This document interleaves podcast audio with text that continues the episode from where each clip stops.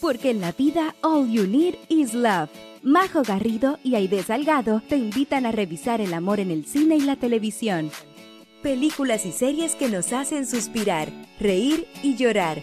Historias y personajes inolvidables. Aquí comienza Crazy Stupid Podcast.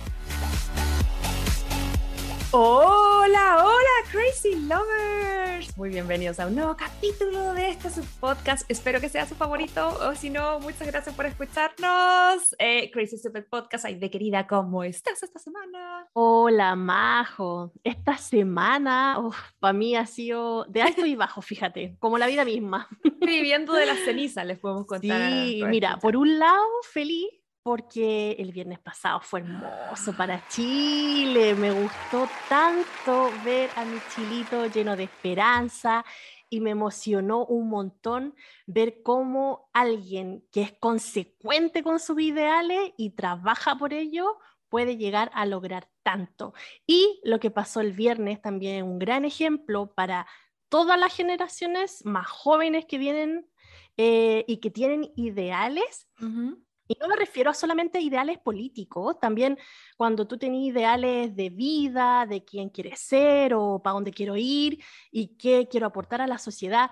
Si uno es consecuente, puede lograrlo. Y mm. obviamente siempre van a haber factores negativos que muchas veces afecta, obvio, pero mm, uno tiene que aprender a luchar y ser consecuente con lo que quiere, entonces, y aprender a saltar las vallas. Sí, para los crazy lovers que a lo mejor nos escuchan eh, en otros territorios, contarles que eh, la semana pasada, el día viernes 11 o 12, ya no me acuerdo, no, 11, siempre el, el 11 de marzo cuando asume presidente, Chile, nuestro querido país, eh, em, asumió el nuevo presidente, el señor Gabriel Boric Font que de partida a mí me da mucha risa el hecho de darme cuenta que soy, que somos más viejas que el presidente. Así que eso es lo que se refería un poco la idea, obviamente compartir la alegría y la ilusión. Yo le decía a John, obviamente tengo mucha fe en que las cosas puedan cambiar, también entiendo que hay algunas cosas que van a demorar, que son procesos, que la situación en Chile está complicada, pero yo el viernes lo disfruté, lo disfruté harto como decías tú, porque yo siento que independiente del color político de, de quien sea que asume, uno siempre em, eh, como que sabe que los políticos igual en algún momento te, las cosas no van a salir tan bien y uno los va a terminar odiando un poco. Entonces yo decía, quiero disfrutar hoy, porque...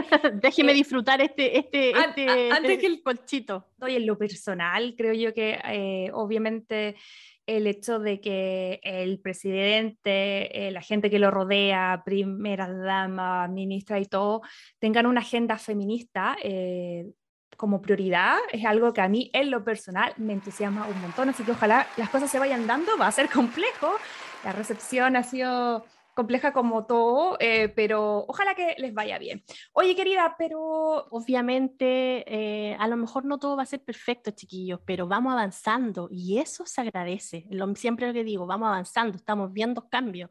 Así que nada, pues agradece un montón. Oye, y por otro lado, quiero pedir disculpas si mi voz no está muy óptima, mm. Pero estuve enferma, chiquillo, me dio amigdalitis purulenta, de esa que te sale pus. Oye, usted no tiene, no idea que casi perdimos a la idea. O sea, hasta hace cinco minutos atrás este capítulo era con John, mi marido, y me iba a parchar a la idea porque la pobrecita no podía hablar. Eh, sí, vos la pasé pésimo, pésimo, pésimo, pésimo. Así que gracias al descubrimiento de Don Alex Alexander Fleming y posteriormente al descubrimiento de los científicos del laboratorio Beecham. Eh, ahora estoy aquí parada grabando el podcast, un episodio más de mi podcast favorito eh, y con mis lindos antibióticos acá al lado. Así que gracias, gracias ciencia. Lo bueno es que se recuperó a tiempo para poder grabar el capítulo esta semana. Estamos muy contentas con lo que vamos a estar revisando porque fue una película eh, solicitada por ustedes, Crazy Lovers que la verdad yo le tengo harto cariño, no la veía hace tiempo, pero la había visto un par de veces ya, eh, y me pone muy feliz lo que, lo que ustedes nos dijeron por redes sociales. Aide, querida, ¿de qué película vamos a hablar esta semana? Vamos a hablar de El Diablo se viste de Prada, El Diablo se viste a la moda, The Devil Wears Prada, whatever, como usted quiera llamarlo, pero yo creo que todas sabemos eh, cuando ya combinamos la palabra Prada, Diablo, ya sabemos de qué, estamos, de qué película estamos hablando, así que nada, pues vamos a estar revisando esta película del 2006, en donde vemos a Anne Hathaway, eh, Meryl Streep y Emily Blunt, también Stanley Tucci, en estos papeles que hasta el día de hoy están en el colectivo de la cultura popular, yo creo, porque ya pasaron a ser iconos ya. Sí, yo amo estas tres queens por separado. Había olvidado eh, que salen las tres en esta película. Eh, y nada, va a ser un capítulo interesante porque la gente se preguntará, ok, pero ¿por qué han revisado esta película si tal vez eh, como que mm, el tema del amor mm, no es... Caso, caso del amor eh, romántico y los temas de pareja no es, tan, no es tan fundamental, aunque si bien lo vemos a través de eh, la relación personal que tiene eh, Andy, interpretada por Anne Hathaway, que es la protagonista, con su novio, que es el actor Adrian Greiner que interpreta Nathan, eh, pero creo que también es interesante no solamente cerrarnos al amor romántico, sino que a, las relaciones, a las relaciones laborales. Eh, creo que esta película eh, toca un tema súper importante que yo no me había dado cuenta. Que es básicamente la película de los millennials saliendo a trabajar. Esta película es del 2006, yo entré a trabajar el 2007 eh, y siento yo que hay una serie de cosas que tienen que ver como con las generaciones, eh, las cosas laborales. Está súper interesante ver que si bien esta película no es tan vieja, igual tiene un montón de cosas súper heavy, alertas de, eh, no sé, temas de bullying, de gordofobia, de, hay unos chistes fatales que tienen, no sé.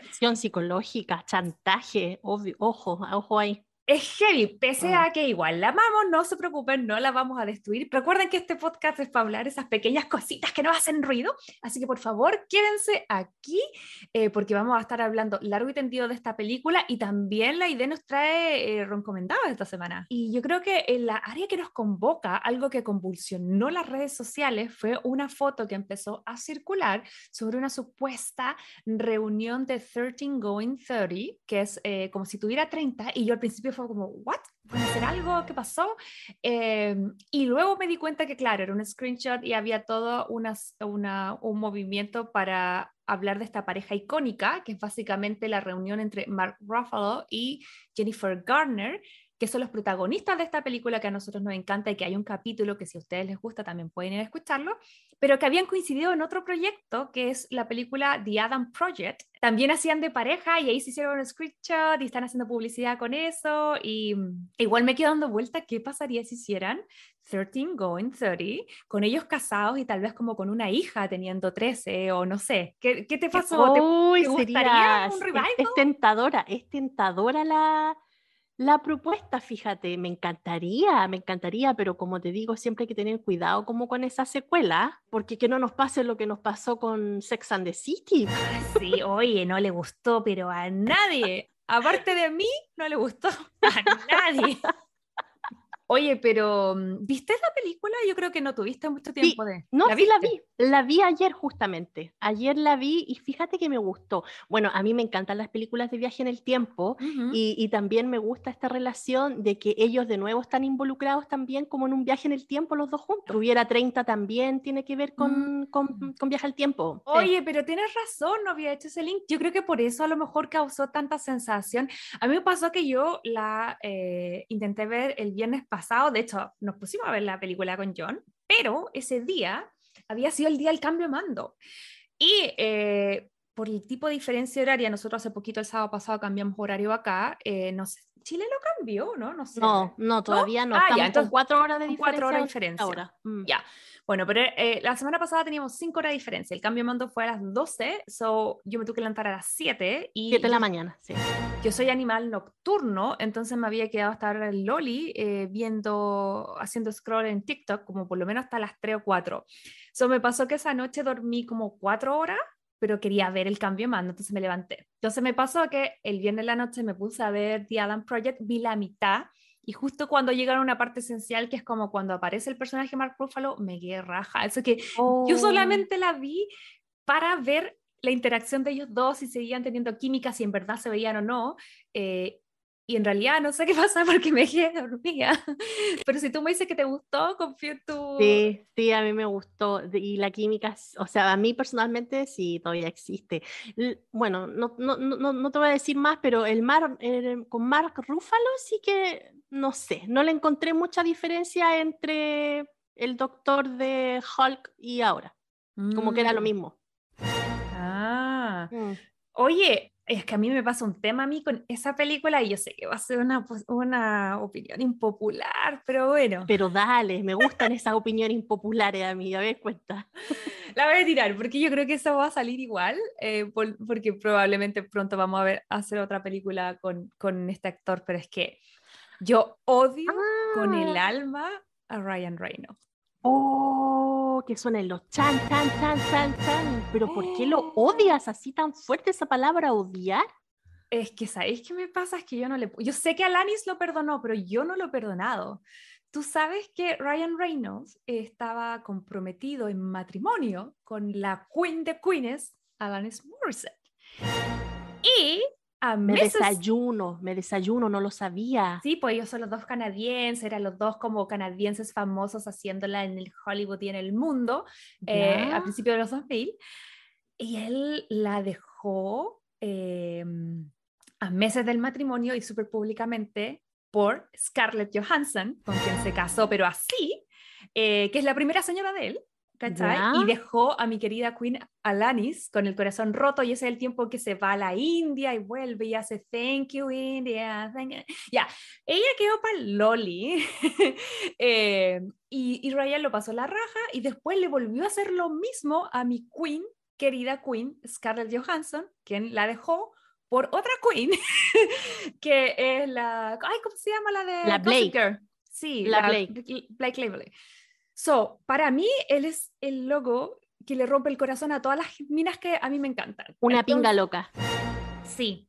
Y bueno, a mí Black también me encanta esa actriz porque obviamente soy full fans de, de em, Gossip Girl. So, yo sé que no tiene nada que ver con su actuación, que no tiene nada que ver con eso, pero te juro que me, da, me provoca un rush. Y yo sé que él es mino, que a todas las minas le encanta, ¿cachai? Así que perdón si hay alguna crazy lover acá. Eh, que le parece un popular mi, mi ah, comentario. Mi comentario, pero a diferencia de Sandra Bullock, que lo, yo ahí reculé porque dije, ya, era prejuicio.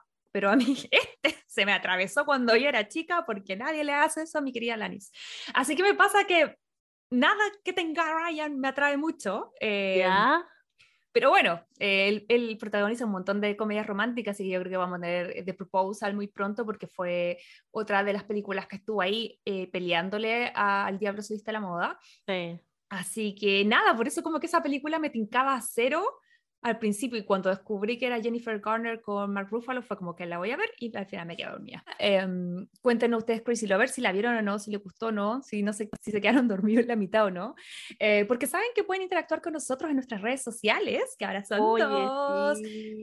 Crazy Stupid Podcast en Instagram y en TikTok. Amamos sus comentarios, así que si es que tienen algo ahí que, que dejarnos, por favor, eh, vayan a hacerlo. Y también recuerden que si nos quieren ayudar, si les gusta este podcast, si, si les gusta el proyecto que estamos haciendo, eh, nos ayuda muchísimo eh, siguiéndonos. Siguiéndonos en, en, todas las plataformas que nos, nos, escuchen, ya sea Spotify, Apple Podcast o Google Podcast, también compartiéndonos a lo mejor con otras personas, decir, oye, mira, escuché un podcast súper entretenido y todo, y también evaluándonos en, eh, especialmente en Spotify, en donde la parte de nuestra mm, como donde están todos los episodios, mm. hay una parte donde tú lo puedes, uno puede ponerle estrellitas mm. al, al, programa, así que también los invitamos a que nos pongan estrellitas y que nos den su opinión de si les gusta o no, y también eh, darle las gracias, chicos, porque pucha que han estado activa las chiquillas, votaciones, proponiéndonos películas, nos hicieron ya toda la temporada, la siguiente y la próxima. Siempre están muy atentos y nos pautean en eh, nuestro contenido, así que creo que recibimos alguna interacción. Sí, Leslie KHP dijo, excelente capítulo como siempre y esperando con ansia el siguiente. Quería sugerirles que pongan también un post, el nombre del ron comendado de la semana, porfa porque segura que hay más de una cabeza de pollo como yo que se olvida el nombre de la película o series, sobre todo si en inglés. Oye, que es verdad, a mí también me pasa lo mismo, nunca se me había ocurrido hacerlo. Sí, gracias por la idea, Leslie. Nosotros escuchamos inmediatamente, así que les estuvimos subiendo la semana eh, un videito de recomendado y vamos a tratar de rescatar más ese material. Así que sus órdenes, no, ¿cómo es? Sus pedidos son órdenes. Eh, sus pedidos son órdenes. Ya lo pueden revisar en Crazy Stupid Podcast, ya saben, Instagram y TikTok. Y, eh, pero no fue el único que llegó, incluso como que hubo gente que reaccionó al recomendado que estuvo muy bueno la semana pasada. Yo soy demasiado fan de Mrs. Maisel. Sí, Carla Álvarez 344 también nos dijo, amo esa serie, Amy Sherman Paladino incluyó no solo a Milo en la temporada actual, sino también a la adorada Kelly Bishop. Siento que todos los personajes son encantadores, incluyendo el pastel de Joy. Yo también le mm. tiraría un zapato a ese loco. Pero sin duda mi personaje favorito es Susie. Ay, sí, totalmente.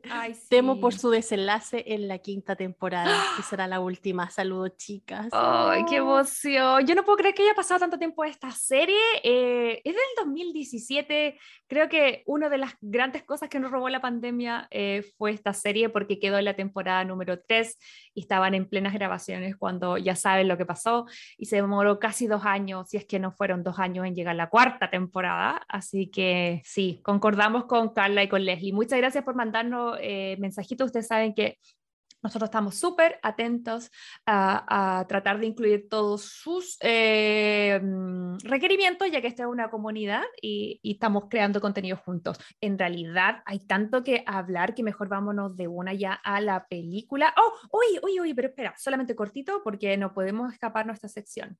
Eh, redoble de tambores, hay de querida, ¿cuánto queda para Bridgerton? Ocho días para Bridgerton, segunda temporada que estoy on fire después de ver el tráiler. Oh my god, salió el nuevo tráiler, hay presentaciones de personajes, internet está on fire. Eh, y, nada, ocho días, eso es prácticamente nada. de ¿tienes preparada tu vigilia ya? Sí, tengo, de hecho ese día voy a estar, me compré un vestido me compré un vestido porque como vamos a ir a la experiencia Bridgerton, quiero ir vestida y me lo compré verde como el color con el vestido que se conocen Anthony Kate. Ah, yo me quiero comprar uno lila y no me podía comprar es que los tengo visto, que bueno me recordaste, em, pero no, no lo he hecho y me compré una coronita yo también tengo mi coronita, así que también, no, yo creo que voy a estar ese día ahí con mi vestido puesto, mis cabritas, no sé, viendo ahí la serie. ¿Saben qué? Porque bueno, expliquémosle a las chicas, eh, vamos a ir a, una, a un evento que se llama Experiencia Bridgerton, que le hemos estado hablando por meses, vamos a ir con varias amigas em, y se va a desarrollar acá en Downtown LA. Yo nunca he ido ni a Comic Con ni a nada de estas cosas, entonces al principio era como, ya voy y, mm. y ¿para qué me voy a disfrazar? Qué loco. Y después dije, ¿sabéis qué? Hay de ¿Cuándo tú y yo, perdón ningún pero dos eh, peluzonas, vamos a ir a un bol, vamos a ir a un baile de gala. ¿Quién nos va a invitar a un hotel hermoso y nos vamos a tener que poner un vestido y vamos a bajar eh, y bailar, eh, qué sé yo, como en la regencia? Yo creo que nunca ahí loca, es nuestro momento, es mi momento para sentirme que estoy en los tiempos que a mí me encantan. Entonces, no, chao, yo lo voy a dar todo. Yo ahora también la repensé al principio dije, no, voy a ir como con una polerita o como algo, como, como algo inspirado en la época, pero en realidad moderno. Después dije, no, te voy a ir como con vestido porque si no es ahora, no es nunca. Obviamente le vamos a estar eh, registrando todo eso. Teníamos entradas para la semana pasada, pero el evento se atrasó, así que la idea era poder haber ido antes del capítulo, o sea, antes del estreno de la temporada 2, vamos a estar yendo post, eh, pero igual les vamos a estar entregando toda la información que podemos sacar, así que atento a las redes sociales, pero sí, la cosa de Bridgerton está heavy, le vamos a tirar el tiro la información, ¿para qué los vamos a hacer esperar?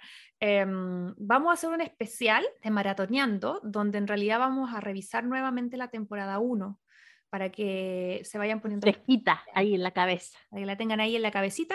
En la previa, eh, obviamente, del 25 de marzo con el estreno de la temporada 2, que obviamente, por favor, todos invitados a, un capítulo, que vamos a tener que hacer algo. ¿Tú qué crees? ¿Haremos capítulo especial o no acorde a la temporada? ¿Qué, qué crees tú? Pero es que obvio que sí, iba a durar cuatro horas. Iba a durar todo el mes. Sí, pero bueno, eso con Bridgerton. Eh, y ahora sí, querida, démosle, a, démosle con el resumen. El resumen de mi mejor amiga. Ok, Crazy Lovers, entonces vamos a partir con el resumen de El Diablo se viste de Prada, que es una historia que narra la experiencia vivida por esta eh, joven periodista Andrea Sach, interpretada por nuestra querida Queen Anne Hathaway, eh, quien es una periodista millennial que acaba de titularse y encuentra eh, trabajo como asistente junior, como asistente del asistente de Miranda Priestley, nada más y nada menos eh, que es esta eh, increíble mujer de la moda interpretada por otra queen, Meryl Streep. Eh, aplauso por Meryl Streep. Bravo, bravo. Maravillosa como siempre, quien es una temida redactora, jefa de la revista Runaway, que es una revista de moda que Vogue, aunque no lo digan. obviamente todo el mundo sabe que se trata de un poco de la experiencia de la escritora de este libro en esa revista. Pese que el, este no es el trabajo de los sueños de la, de la Andy, ella decide igual tomar el puesto porque en realidad em, lo ve como un paso a su meta eh, más allá, que es, que es conseguir trabajo como reportera en un diario. Entonces ella siente que esto se va a ver muy bien en su currículum, sin mencionar que pese a que ella no lo ubica mucho, a, de hecho no lo ubica nada a Miranda Presley, se da cuenta eh, de que si ella mm, eh, trabaja acá en esta empresa, eh, se va a ver muy, muy, muy bien en su resumen y le va a abrir puertas a lo que ella de verdad quiere. Así que parte la película, parte con la entrevista de trabajo de la Andy, quien lo primero que vemos es a otra queen. No sé si a ti te gusta, pero a mí me encanta, Emily Blunt. Me encanta, me encanta. La amo, eh, nuestra querida Mary Poppins, pero yo la amo mucho más por, no sé, todo su otro trabajo. A diferencia de, de la Andy, ella está como súper inmersa en el tema de la moda. Ella está ahí, es muy ambiciosa y es la primera asistente em, de la Miranda. Y su gran motivación es trabajar ahí para generar contactos porque una de las cosas que me encantó de partida es que esto es de los pocos personajes que la Emily hace de, de británica, porque ella es una actriz británica y siempre la hacen hacer acento gringo y acá está así como Ah, está como con su personaje británico, entonces por lo que yo entendí ella eh, su meta le encanta Europa, París, la moda, pero es parte de estar en Nueva York tiene que ver con generar los contactos, ¿cachai? Porque no es lo mismo llegar a París que llegar a París de la mano de Miranda Presley. Así que toda su claro. motivación No, y aparte, y aparte ella quería que le regalaran todos los vestidos que regalaban en la, en la Semana de la Moda en París también. po. Oh, es que no es malo, o sea, hay que toda la cantidad de vestidos Ay, sí, no me increíbles. Oh, yo yo no cacho tanto, pero igual ahora como investigando entre, siento que entre eh, ver Sex and the City. Sex and the City, Evelyn Paris, Emily in Paris. ahora esta ya como que puedo reconocer un Chanel, un vestido Chanel, o unas botas Chanel, ya, ya sé cuáles son. En serio, yo los veo a lo lejos y digo Chanel. Así es, pero bueno. Eh, volviendo al, al inicio de la película, Andy llega, eh, se encuentra con Emily, como les decía, que está asistente, quien ya está un poco, no un poco, está full mega estresada, porque ya eh, han pasado dos otras asistentes que no han durado nada, eh, porque, porque eh, la jefa en realidad es muy, muy particular. Eh, creo yo que eso te lo cuenta la película súper bien en esta secuencia. Andy llega, la está entrevistando Emily y de repente todo el mundo empieza a correr. Es como, ¿qué pasó? Onda, viene, qué sé yo, un ataque extraterrestre porque todos corren, viene un terremoto y no. Es, lo que pasa es que viene Miranda, quien se le cancelaron algún tipo de, appointment o de cita que tenía y va a llegar a la oficina. Y es ahí donde Andy se enfrenta por primera vez a Miranda en una, en una mm, escena y de que yo siento que ha sido tan conmemorada por los memes. Siento que esta película en general es como una fuente inagotable de memes. y, como, y como que la entrevista de trabajo eh, donde Miranda llega, da como que de partida la mira de arriba abajo, le dice que no tiene sentido la moda, ¿cachai? ¿Cuántas veces yo he mandado el GIF de la Miranda saliendo del, del, ah, del ascensor cuando Mm. llega así con, con todo su, su cara, su estampa ahí de mujer, de mujer poderosa? Sí, es verdad. Y además yo siento que, eh, no sé por qué, esto es personal, pero siempre me recuerda un poco Cruella de Vil como Miranda Presley. No sé si es por el pelo, Totalmente. como que ella aparece y me da esa vibra. Sí, sí. Pero en fin, bueno, eh, la cosa es que ahí pasa algo muy extraño, que es que eh, Andy evidentemente no tiene el mismo perfil que las otras personas eh, y, Tol, y, Emily está muy preocupada por eso, piensa que no la van a dejar. Y Miranda, en una frase que le va a decir después, pero que la va a liquidar, eh, que tiene que ver con que, según ella, primero había eh, elegido a chicas que sabían mucho de moda, que leían la revista, que eran muy estilizadas y ninguna había servido. Entonces, le, más adelante, refiriéndose al por qué la acepta en esta entrevista, le dice, em, así que esta vez me voy a ir como mm, con la inteligente y gorda. Y hay uno que hace como... Feo. Feo fea la actitud. bueno, en fin, la cosa es que la contratan milagrosamente y aquí vemos en la primera parte de la película a la pobre Andy sufrir porque la Miranda pucha que era eh, exigente y quisquillosa y, y, de verdad que como la reina de pedir cosas imposibles, porque era como eh, ser su asistente de partir una pega 24/7, ¿cachai? Como que todo el rato había que estar eh, tratando de resolver sus problemas, eh, trayéndole, qué sé yo, el café no sé cuánto, paseando al perro. amo, amo ese como clip donde eh, es como una interacción entre la Amy y la Andy y le dice, ¿quién es Patricia? El perro, y después las gemelas quieren esto, no, y ahora también quieren esto otro. ¿Está? Entonces, eh, es la primera parte de la película, vamos a ver un poco la dinámica em, de la Andy tratando de eh, meterse en este mundo. Obviamente está súper frustrada, está súper cansada, más encima la Emily. Yo tenía un recuerdo de que era un poco más sorora con ella, pero en realidad era bien pesadita. Es que tenía el ejemplo de la Miranda, pues nice no iba a ser. Claro.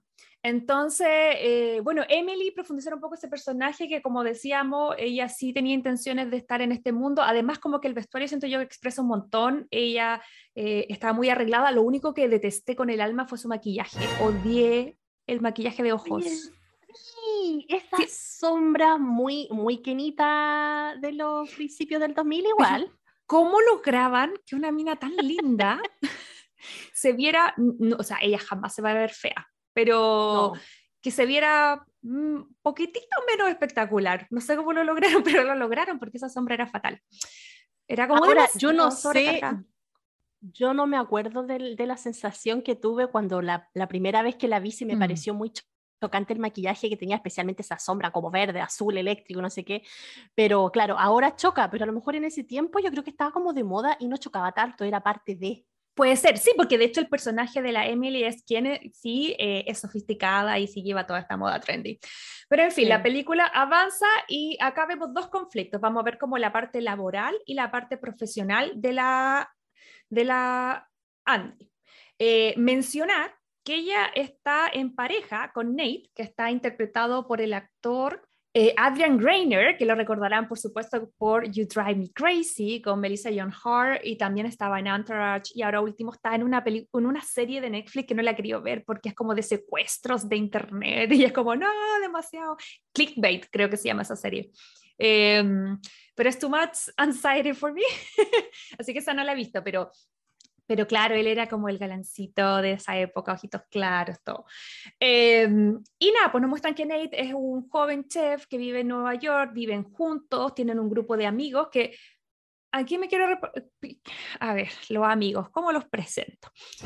No son no son malos, pero tampoco creo yo que son los mejores amigos porque eh, eh, mi sensación es que están todos ahí como ya trabajando, haciendo sus carreras. Andy es un poquito menor, es como la que está entrando al final. Eh, y siento yo que ellos al principio estaban muy entusiasmados con la pega de Andy cuando les llevaba, eh, qué sé yo, eh, entradas y trajes y a la amiga le llevaba una cartera gratis y hasta ahí todo bien.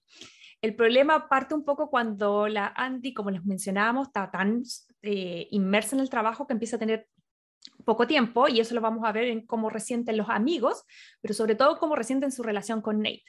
Que, eh, insisto, no encuentro que Nate sea mala persona, siento que es mal pololo y que también la juventud le juega un poco en contra, porque él eh, durante la película le va a cuestionar un montón a, la Andy la falta de tiempo, eh, sus cambios y sobre todo como que él siente de que en este proceso, de que, él entra, de que ella entra a este nuevo trabajo, como que ella cambia. Y es cero eh, cooperador con ese cambio, cero abierto a ese cambio, ¿cachai? Que yo creo que es lo que la fanaticada más le reclama y que vamos a estar viendo más adelante, porque aquí está la famosa intriga de quién es el malo, si es la, si es la, eh, la Miranda, si es Nate, o incluso hay gente que dice que es hasta Andy, ¿cachai? Pero ahí lo vamos a estar eh, resolviendo más adelante. En fin, así que bueno, la película sigue, sigue, sigue y eh, ya tiene estos conflictos en su vida personal por culpa del trabajo y también eh, está lidiando y ya no puede más con, uno, el maltrato de Miranda, dos, las exigencias muy ridículas porque ya llegan a un tramo que es como, o sea, le pidió el manuscrito, ni siquiera el libro, eh, publicado el manuscrito de Harry Potter para sus gemelas y Andy tiene que moverse cielo, mar y tierra por conseguirlo. Y eso hace un poco que cumplan el trabajo, pero también eh, que se sienta muy sobrepasada, porque antes de ser súper mega productiva, ella estaba frustrada y casi a punto de renunciar. Y... La, parte eh, de esa del manuscrito de Harry Potter era muy, o sea, a mí me dio la impresión que era como una venganza de la Miranda hacia la Andy, que ella juraba que la Andy no lo iba a poder hacer, entonces iba a tener el pretexto perfecto para despedirla, porque ella estaba muy picada con la Andy porque se había atrevido a subir la escalera cuando le llevó el book y había visto de que ella estaba discutiendo con su esposo. Entonces estaba tan enojada y fue ese momento donde ella estaba ahí en la escala y ella la miró y, fue como que, bueno, si a mí me pasa eso, me hago pipí y ni... Oye, a mí me transmitió pero horrible. Pánico, yo, yo tenía pánico en ese momento, me dolía la guata. Entonces, la tipa no le dijo absolutamente nada y eso es un Em, o sea, a pesar de que no le haya dicho nada, eso es estrés psicológico, ¿cachai? Entonces, pobre Andy se fue para la casa súper angustiada y no sé qué, y al otro día fue cuando ya le dijo, necesito el manuscrito de Harry Potter. Y, y, y a mí, por lo menos como espectador, me dio la sensación de que la Miranda sabía de que la Andy iba a ser imposible que lo consiguiera. Imposible, porque de hecho cuando la Andy se lo pone en el escritorio y le dice, aquí está la copia y las otros dos ya las niñas lo tienen en su tren cuando se van, la loca quedó así como, oh, no me la puede cagar, ¿cachai? Así como que ya no tengo pretexto para despedirla. Y ahí es donde la Andy también se da cuenta y dice, ok, ¿queréis jugar conmigo? Yo voy a ser más viva, así como me voy a, me, me voy a adelantar porque ya entendí tu juego. ¿Cachai? Porque la Andy también era como de, de, armas tomar, o sea, como que también decía, está bueno, me la va a ganar. Sí, pero eso es súper buen punto que tú dices, porque ella al principio no tenía esa actitud y el personaje crucial, que es algo que me había saltado un poquitito, pero lo vamos a nombrar ahora, es que ella estaba eh, súper sobrepasada con, con, las peticiones de la Miranda y, y, a punto así como de reclamando, reclamando, reclamando, y aquí aparece un personaje maravilloso, que es nuestro favorito, creo yo, que es Nigel eh, que es como, no sé si es diseñador, pero es como una especie de asistente, no sé cuál era el cargo, pero también tenía que ver, era como la mano derecha de Miranda. Mira, yo lo único que voy a decir es que en vez de estar preocupado de si la Miranda es la mala o el pololo o el novio es el malo, yo debería decir de que deberíamos poner más atención a la historia de ese personaje, Nigel. Por lo menos para mí es la más importante en esta película. Sí, es verdad. Eh, él cumple un rol fundamental. Yo creo que es como una especie de, de no sé si Ado Madrino, pero en el sentido de, de, mentor, porque siento yo que si la Miranda tiene un tipo de jefatura eh, súper bully, súper como que se pasa de la raya, porque una cosa es ser seca, exigente y otra cosa es faltar el respeto a tu entorno, porque eso yo creo que es lo que yo y creo que ambas en el fondo le reclamamos a Miranda. Por otro lado, eh, Niall, que, insisto, era alguna especie de colaborador, no recuerdo exactamente su cargo, pero... ¿Sabéis qué? ¿Ah? Yo creo que él le hacía la pega a la Miranda. Lo que pasa es que la Miranda era como más, más la cara visible, pero oh. el, el, la, la, mente creativa también igual dependía mucho de, de, ese personaje. Y ese es un clásico, que no está güey, que hace toda la pega y el jefe se lleva todos los honores. Sí, pero te lo cagan al pobre hasta el final, pobrecito. Pero bueno, en fin, la cosa es que esa conversación con este personaje es súper importante porque es él que le dice, ya, te estáis quejando, estás llorando, pero ¿qué vas a hacer al respecto? Y él es el que hace el, el cambio de switch y de mentalidad de la Andy Además, le, lo aconseja que yo creo que esa es la mentoría que todo el mundo debería tener. O sea, nadie nace sabiendo, todo el mundo que llega a algún tipo de trabajo, por supuesto que, y más si estás recién egresado a la universidad, eh, siempre vaya a necesitar algún tipo de guía, ¿cachai? Em, y, creo que lo hace súper bien y, y, como que dentro de, aquí en esta, en esta industria no hay nada enamorosito, pero en el fondo dentro de todo él es mucho más amable y termina abriéndole el closet y dándole acceso como a toda la ropa, zapatos y accesorios eh, de Runway, eh, que era la revista, en un momento maravilloso que uno dice, eh, ay, qué ganas de ser Andy, probarme toda esa ropa hermosa. Y de ahí en adelante vemos como un clic y ese es el cambio que sorprende a todo el mundo de, de Emily para arriba, porque ahí está la famosa escena donde ella entra vestida así espectacular. Y, eh, Emily la está pelando junto a Giselle Bunch, que está supermodelo, que tiene un pequeño personaje aquí como una secretaria, no sé, alguien de la, de la revista. Y entra Andy espectacular y Emily queda así como sin palabras y le dice, ¿son esas las fotos Chanel? Siempre me he acordado de eso toda la vida, así como... La historia del patito feo que se transforma en cisne. Por supuesto, no, maravillosa. Y bueno, ahí vemos como eh, ella empieza como a, a, a, llegar a todos lados y ahí, ahí pasa lo que nos contaba la idea de que ella empieza como a dar todas las tareas que Miranda le pide, empieza a ser súper seca y está este quiebre de, de, cuando la Andy descubre que el, el, matrimonio de Miranda no está en su mejor momento. Y bajo esta cosa llegamos a un punto que es trascendental en la película, que es eh, Miranda decide como premiar, no sé si premiarla o decir amigos cerca, enemigos más cerca, no sé cuál de las dos fue, pero la cosa es que ella decide llevar a um, Andy en vez de Emily como su asistente a la Semana de la Moda en París y queda la manzana. y ahí estuvo súper feo porque ella le dijo, ok, yo te voy a llevar a París, bla, bla, bla, y la Andy le dijo no, porque es el, eh, la Andy súper fiel así, mm. aunque la loca era súper pesada con ella, la Emily, pero le dijo no, porque el sueño de la Emily, porque de verdad desde que entró a trabajar que la Emily rayaba con ir a París, y la Andy no quería aceptar, ojo, pero fue la Miranda la que le dijo, si no aceptas, te despido. O ah. sea, Sí, entre los palos y, y, no solamente, y no solamente la amenazó con que la iba a despedir, sino que también le dijo que se iba a encargar de que no trabajara en ningún otro medio. Y eso yo creo que es la real amenaza. Sí. Y esa es la real amenaza, porque la Andy no es que no quería porque no se sentía capacitada ni nada, era porque ella estaba siendo leal a su a, a, la, tipa que ni siquiera era su amiga. Ni siquiera la trataba bien. O sea, ese mm. chantaje estuvo horrible. Estuvo súper feo.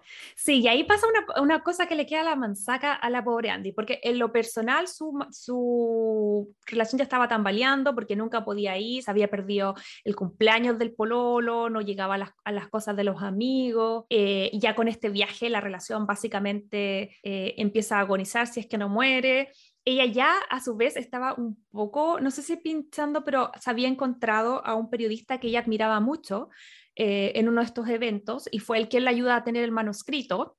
Entonces ya eh, estaban haciendo como sparkling por ahí, su relación venía mal y además pasa esto con Emily y cuando eh, la Miranda le dice, ya, tú, tú además tienes que decirle a Emily y Emily justo está como corriendo por las calles de Nueva York buscando cosas para la Miranda y la atropellan. La atropellan, pobrecita. No, ahí yo ya ahí yo estaba, forzábamos esta película porque igual me genera cringe, ah, igual entretenida porque me produce cosas. Me dolió la guata cuando la Andy pilló a su jefa eh, en algo como de su vida privada. Me dolió la guata cuando la Andy tuvo que contarle a la Emily eh, que se la estaba jodiendo básicamente mientras ella estaba como post atropello, ¿cachai? Entonces como que no sé, esta película tiene muchas cosas entretenidas como que creo porque es tan favorita. Pero en fin, ahí llegamos como a la parte más o menos final de esta película, que es el viaje a París, a la Semana de la Moda.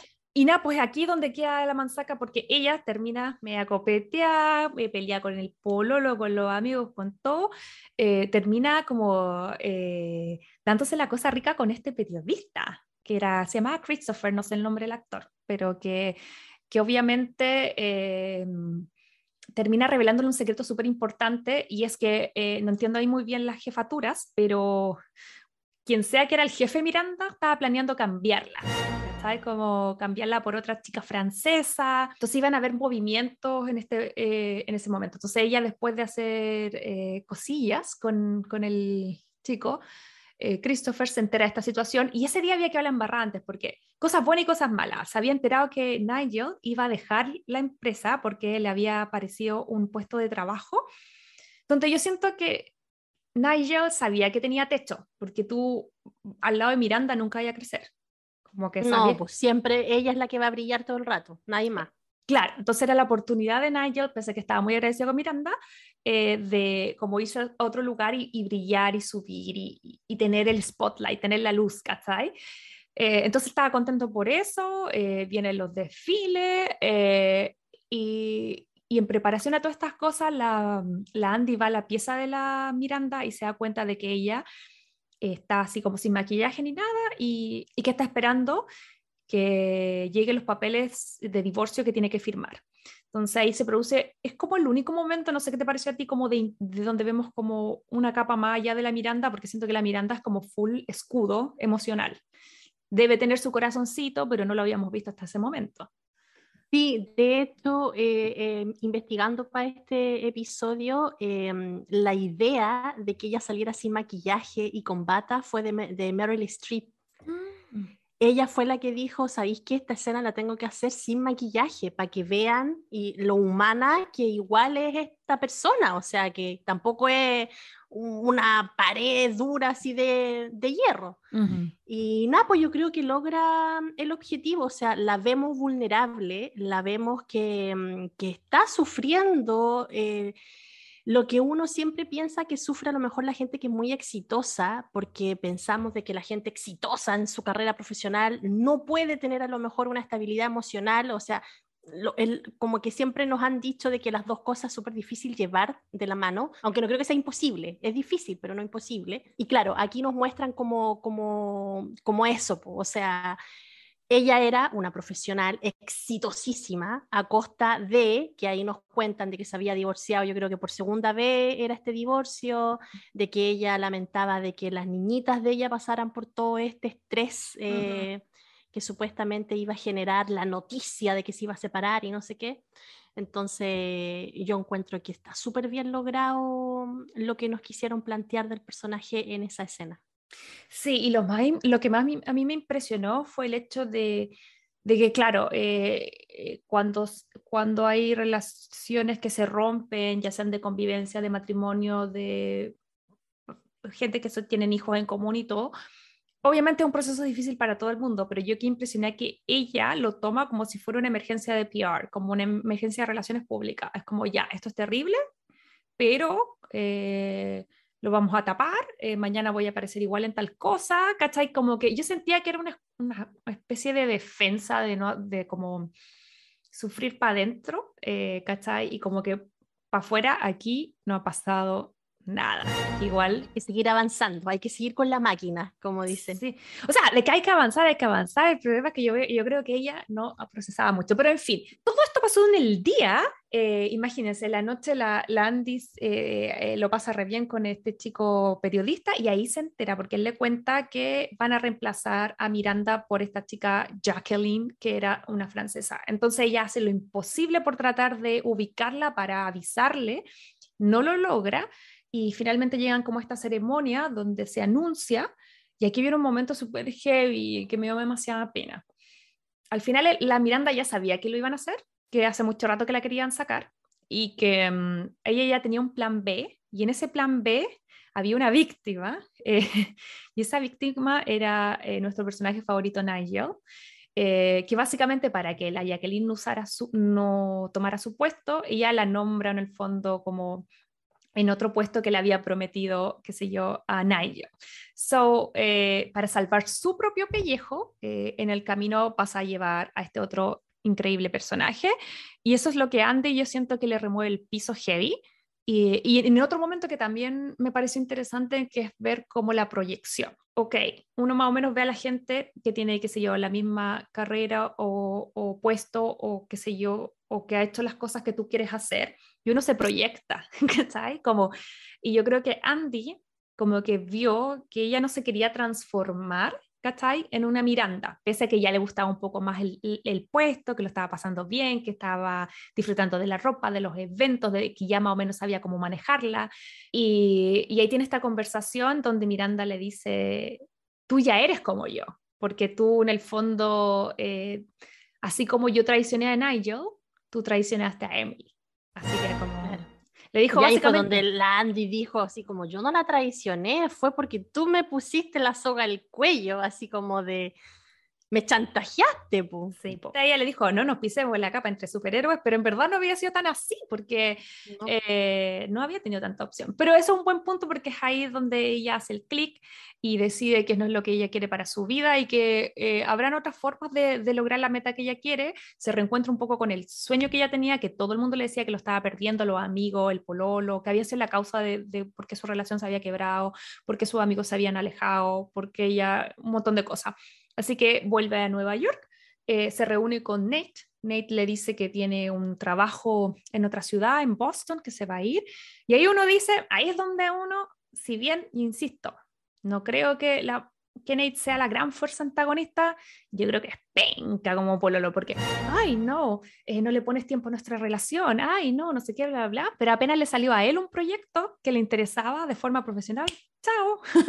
¿Cachai? Como... se habían terminado, pues. No, pues sí sé, pero yo siento que él, si hubieran estado juntos, yo no creo que él se hubiese quedado en Nueva York y hubiese rechazado ese trabajo por Andy. Lo más probable que no. ¿Cachai? Si al final, insisto, ya lo vamos a hablar más adelante, no estamos demonizando a Nate ni Andy, son jóvenes y uno no puede tampoco. O sea, si yo me hubiera quedado con el primer pololo que tenía en la universidad, ¿cachai? ¿Imagináis? O sea, bien por ambos, ¿cachai? Pero eso, así que ahí ya eh, eh, básicamente el final de esta película es eso, la Andy eh, se queda sola sentimentalmente, pero sí, entre comillas, siento yo en buena onda con Nate y con, con los amigos y regresa a su esencia. La vemos que postula a un cargo de periodista, eh, no recuerdo, era un nombre de un diario ficticio, pero que emulaba un poco el New York Times. Y, en esta entrevista de trabajo, obvio que le, le, piden como recomendaciones de sus jefes anteriores y, y ahí el, el, la persona que la va a contratar le dice, o sea, sería un loco por no contratarte si Miranda Priestley te está como eh, recomendando. No, y aparte, aparte la, la, la, Miranda le había escrito una carta que decía que era la peor asistente que había tenido en su vida, pero que si no la contrataba era un estúpido, así como... Obviamente la loca no era asistente, pues la loca era escritora. Sí, pues, no, igual, claro, los piropos en la versión Miranda, obviamente, no era una carta de amor. Eh, y eso, y ahí vemos la escena final, que igual es súper importante y me encanta, porque ella va caminando, ya va en un estilo muy normal, eh, llama a Emily y trata un poco de hacer las paces, le dice que renunció, que se va a dedicar a otra cosa, pero que tiene como toda la ropa, que era una de las cosas que más Emily quería, que era la ropa que te regalaban eh, cuando ibas a la semana en París, de la moda en París. Eh, y ahí se nota que hacen un poco las paces, entonces ya tiene por, trabajo nuevo, se arregla con Emily y ahí se encuentra en la calle como que cada una a un lado de la calle, se encuentra con Miranda, que se va, está a punto de subirse al auto. Y ella la mira, se miran ambas, como que siento que son esas escenas donde son como de leer mente, como que tú cacháis lo que están diciendo, le está diciendo gracias por decir, gracias por apoyarme, la otra le está diciendo ya, pero no hagas gran cosa de eso, y la otra le dice ok, y la otra es como ya te quiero, pero no te lo voy a demostrar. como que siento que en una mirada, obviamente no se dice nada, la Andy le, le hace echado con la mano, la Miranda la mira no le responde, así como que la, así, le hace un desprecio. Hace un, desprecio, un desprecio se mete al, a la limusina, pero en su cara podemos ver que ella está orgullosa de Andy, como que siente que, que tiene un buen futuro, aunque no sea en la revista. Y, señoras y señores, Crazy Lovers, ese es el final de El Diablo se viste de Prada. ¡Chan! Ay, de querida, ¿qué te parece esta película? Mira, eh, me gusta esta película. La primera vez que la vi me gustó, pero obviamente por todo el tema de la moda que a mí me gusta harto y todo. Em, yo ya conocía un poco de quién era Anna Winter, por ejemplo. Uh a la gente quién es Anna Winter por si no nos conoce, no la conocen. Anna Winter es la em, editora, directora, máster que ha hecho Bow. A través de ella pasa todo lo que tiene que ver con moda. Entonces, una magnate de esa industria, totalmente. Y es lo que dicen las malas lenguas, que es la persona eh, en la cual estaría inspirada este personaje. Entonces, por eso es que la idea hace un poco este link. Entonces, claro, para mí fue como muy, mm, y, en realidad con la, con la, edad que la vi, me gustaba como esta evolución que tenía la Andy, de que era la niña, así como, que en realidad es como lo que uno sueña cuando entra a trabajar, que entra así como súper pollita y después termináis así como súper empoderada, así como sintiéndote la dueña de, de todo lo que estáis haciendo, porque ya sabéis manejar el trabajo, porque ya sabéis cómo son las cosas, porque ya entendí el ritmo y todo. Entonces, claro, uno cuando está en toda esa etapa de que va a entrar a, una parte laboral, a trabajar ya como profesional, eh, te llama la atención todo ese tiempo de cómo tú vas creciendo laboralmente dentro de, un trabajo. Ahora, lo que no me gustaba, claro, era lo mismo que decías tú, de esta sobreexplotación, el abuso psicológico, eh, este no, o sea, e, este, este pedestal que tienen como los jefes y que los jefes son superiores a, a sus subordinados y que por ende pueden tratarlos como ellos quieren, aunque la Miranda era como bien aguda en sus dichos, pero así como mal, mal tampoco trataba, o sea, era como bien directa y a veces un poco desatinada. Yo concuerdo contigo en el tema de que, claro, eran cosas que eran habituales de la época, pero siento yo que una de las primeras industrias donde eh, se pudo visibilizar el tema de que no está bien eh, hablar de los cuerpos de nadie, eh, más allá de, su capacidad, ¿cachai? Como para desarrollar un trabajo, fue, creo yo, en la industria de la moda.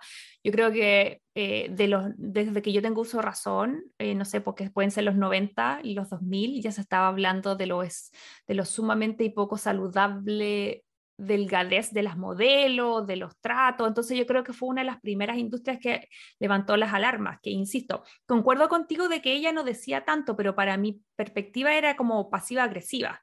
¿Cachai? A lo mejor no te decía, eres estúpida, pero la mirada, o sea, cuando ella entrevista a la, a la Andy, em, la mira de pies a cabeza, la ningunea. Está bien, yo puedo, no sé, pues tú te estás entrevistando como para la posición de, no sé, eh, ser entrevistado en este podcast, no sé. Y yo puedo pensar muchas cosas de ti, pero no necesariamente voy a decírtelas, ¿cachai? Como que yo creo que eso era el, el tema de, de, ella, ¿cachai? Ahí es donde entra el tema del abuso psicológico, porque obvia, hay, hay tres tipos de abuso, está el físico, el verbal y el psicológico. Y el psicológico es cuando ya empiezan a jugar contigo con este aspecto, que a lo mejor no te dicen ni hacen nada contra ti, pero hay ciertos actos, ciertas cosas que te hacen a ti cagarte literalmente la psiqui, ¿cachai? Y eso es lo que hacía Miranda. Ella era una abusadora psicológica. Sí, a mí eso me pasa con el personaje de Miranda. Para mí es una de las mejores villanas. La amo, la sigo amando porque es cierto que eh, no todos los personajes para que uno los quiera tienen que ser como valóricamente perfectos. Creo yo que la actriz está estupenda en lo que hace. Ahora ya revisando como por capas, eh, siento yo que concuerdo con lo que tú dices. Se te quería preguntar cómo había sido tu experiencia laboral eh, con el tema de las jefaturas, por ejemplo. Eh, ¿te, tocó algo parecido a lo que vimos en la película o, no, o no tuviste esa experiencia? Sí, sí, totalmente, especialmente cuando entraba a hacer prácticas.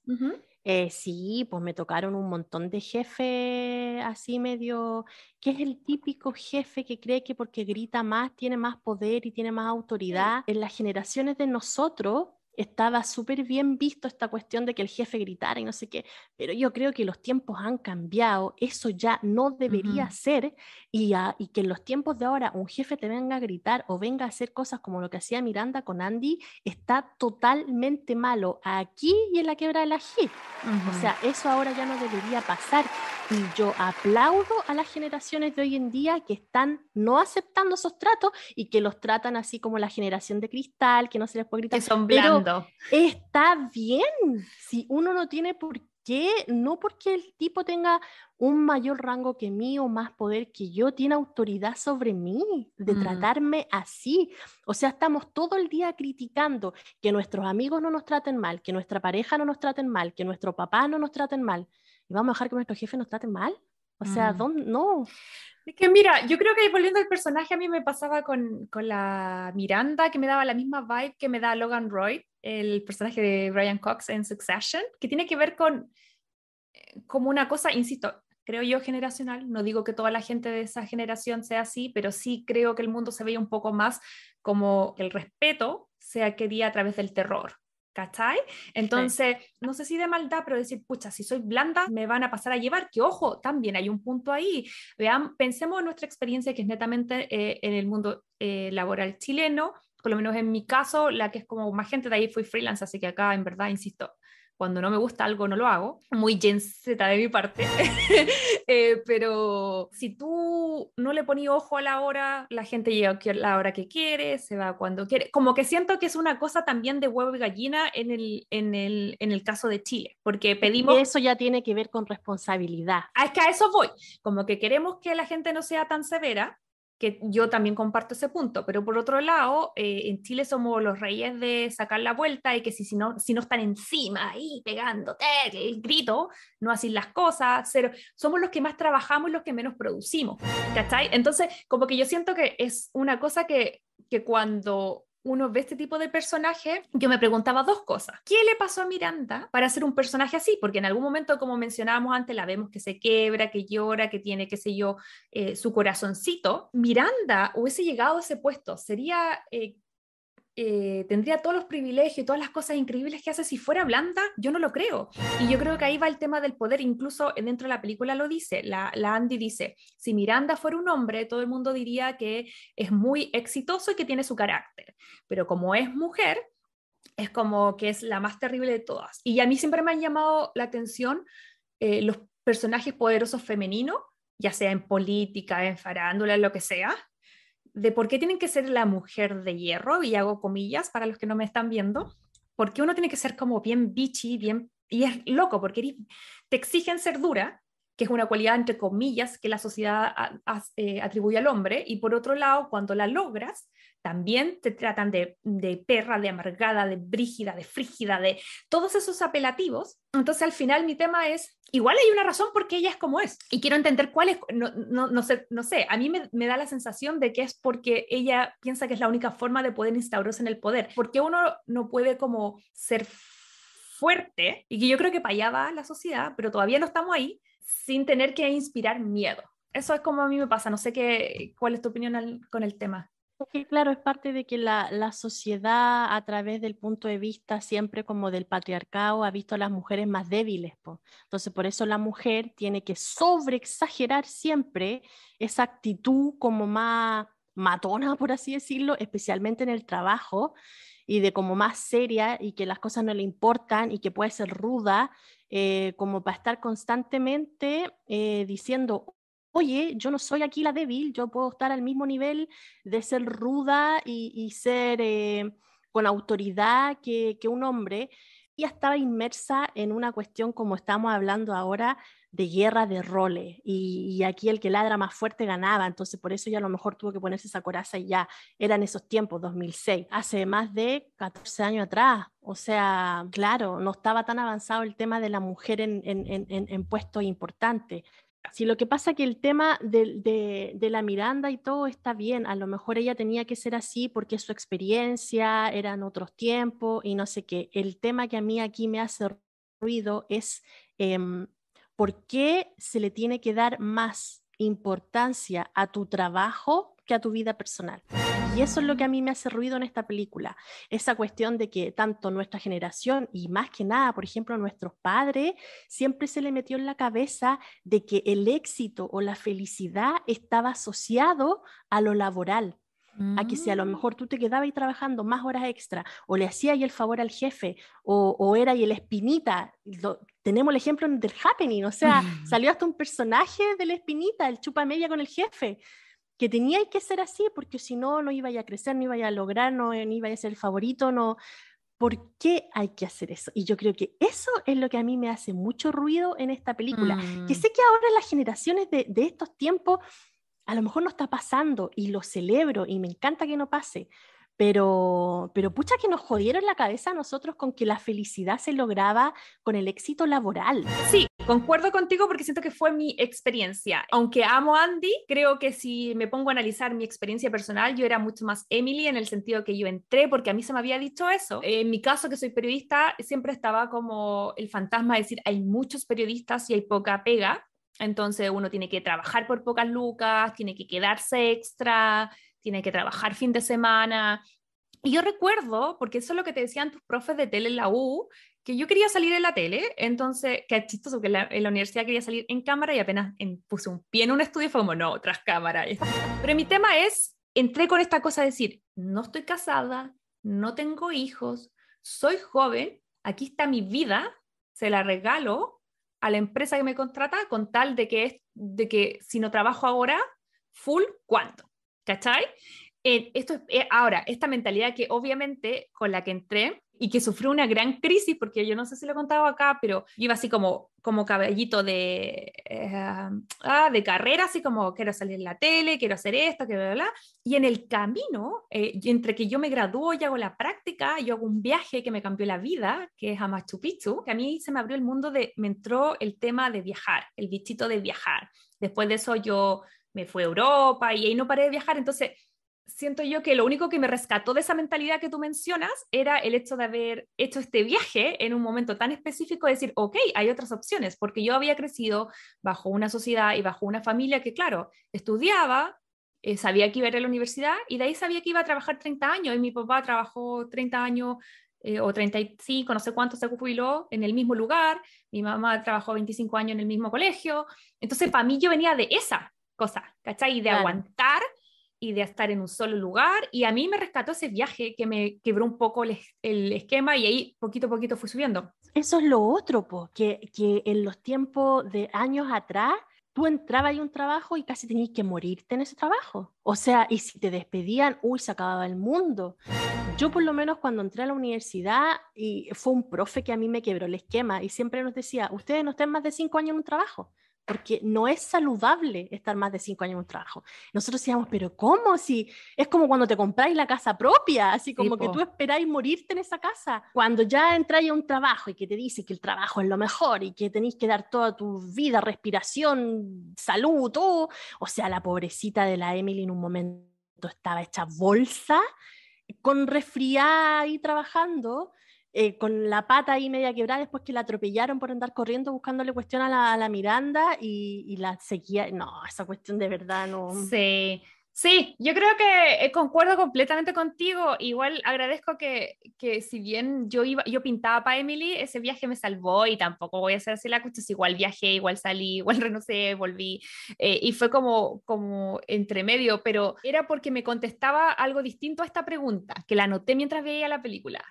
¿Se puede tener éxito en todo, en lo profesional y en lo personal? Que era la relación que tenía como Andy con Nate, y, que es el personaje, digámoslo, más cuestionado, eh, porque se le atribuye que él es el villano, porque incluso lo preguntamos eh, a ustedes, lo voy a mirar al tiro. 91% de las personas que votaron en la encuesta que hiciste dijeron de que Nate era el villano de esta película en vez de Miranda. ¿Y qué te parece a ti? Porque yo tengo otra visión. Mira, yo creo que en esta película, mi humilde opinión es que aquí no hay villanos, sino que hay víctimas en esta película. ¿Por qué? Porque Miranda yo no la encuentro que sea una villana, como hemos dicho todo el rato, ella tenía un rol que cumplir y por eso ella tuvo que ser así, se tuvo que poner esa coraza, era su sueño también mantenerse donde estaba y por eso iba a pelear contra todos y, contra quien fuera y sí iba a seguir siendo así porque era parte de ella. Con respecto al, al novio de la Andy, yo tampoco creo que él haya sido el malo porque él conoció a la Andy cuando la Andy odiaba todo lo que tenía que ver con moda, cuando la Andy era totalmente distinta a todo lo que ella después se transformó y a donde ella, su sueño no era tampoco trabajar en una revista, su sueño era ser eh, periodista de un diario famoso en New York. Entonces, si yo tengo, y de hecho ni siquiera lo llevemos al plano amoroso, Imagínate, tú, Majo, nosotros nos conocimos cuando éramos amigas, jóvenes y no sé qué. Y tú llegas un día y me decís, ay, es que mi sueño es ser periodista del CNN y ir a reportear las guerras que pasen en el futuro. No sé, suponte. ¿Cachai? Entonces yo te digo, oh, qué buena, no sé qué. Y tú toda la vida me convenciste esa cuestión, como amiga. Entonces, de repente me decís, oye, pero ¿sabéis qué? Encontré un trabajo en Cosmopolitan. Y yo te digo, ah, ya, qué bueno, sí, no, porque voy a trabajar en Cosmopolitan por mientras, eh, porque ahí voy a hacer red y no sé qué. Y yo digo, ah, ya, bueno, entonces un camino para.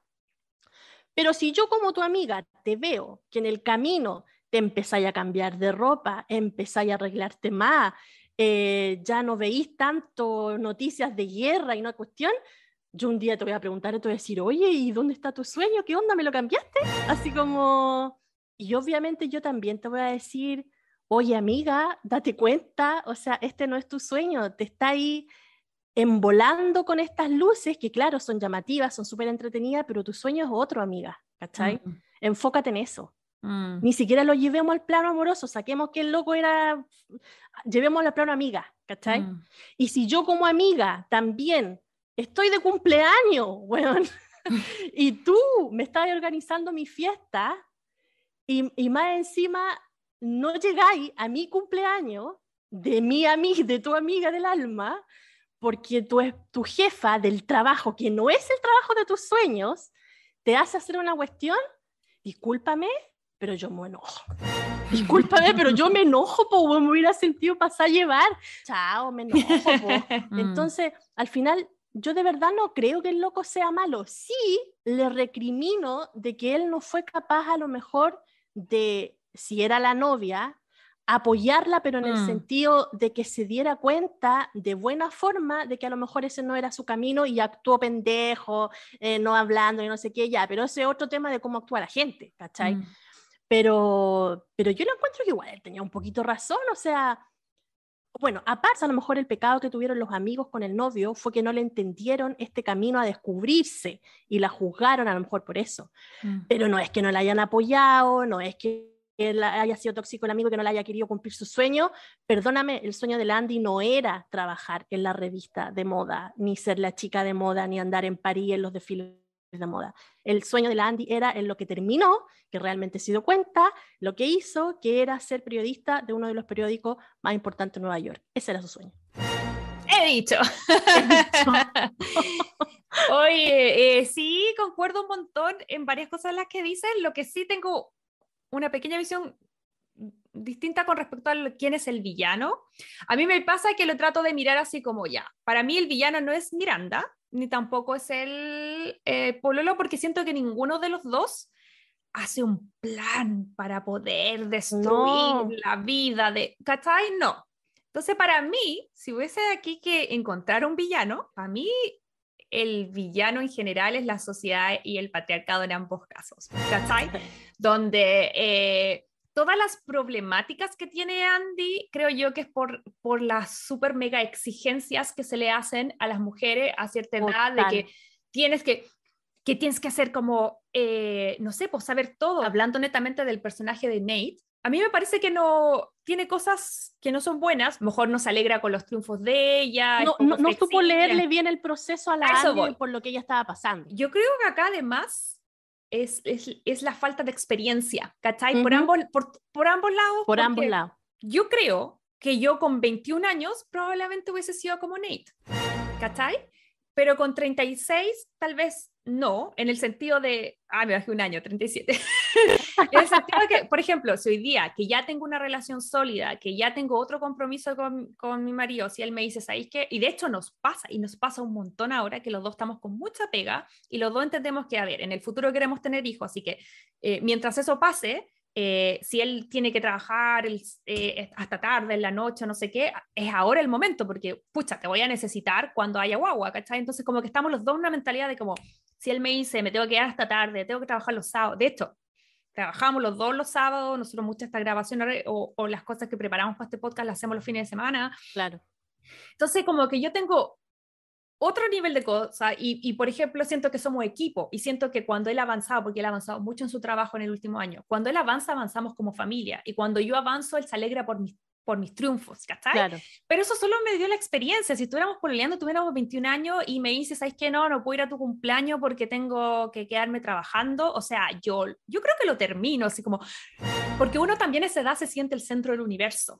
Y pues... Entonces, por ejemplo, a mí no ha pasado que hay, cosas laborales que han coincidido o, con viajes o con trabajo y es como, pucha, ya, no puedo llegar a tu cumpleaños ID, pero juntémonos una semana antes, una semana después, eh, qué sé yo, y almorcemos y te hago un buen regalo y no sé qué. Entonces, pues te digo que además los personajes no eran malos per se, sino que eran jóvenes. Y es parte de la juventud mm. no entender, tener otras prioridades, sentirse el centro del universo. Entonces, ni la Andy era tan mala por querer ir con algo que le estaba gustando, le estaba interesando, y no era mala por cambiar de interés y por a lo mejor cambiar su sueño, que no era al final lo que pasaba, pero en el fondo, si, si ella se hubiese dado cuenta que quería ser Miranda, que le gustaba esto, tampoco hubiese habido nada malo en eso. Si tenía, estaba recién salida de la universidad, o sea, está recién viendo para dónde. Podía cambiar de opinión, claro. Mis, sueños en el colegio y la U están, pero mega lejos de mis sueños hoy, ¿cachai? Eh, em, entonces eso no había nada malo. Y por otro lado, Nate, insisto, como concuerdo contigo, no...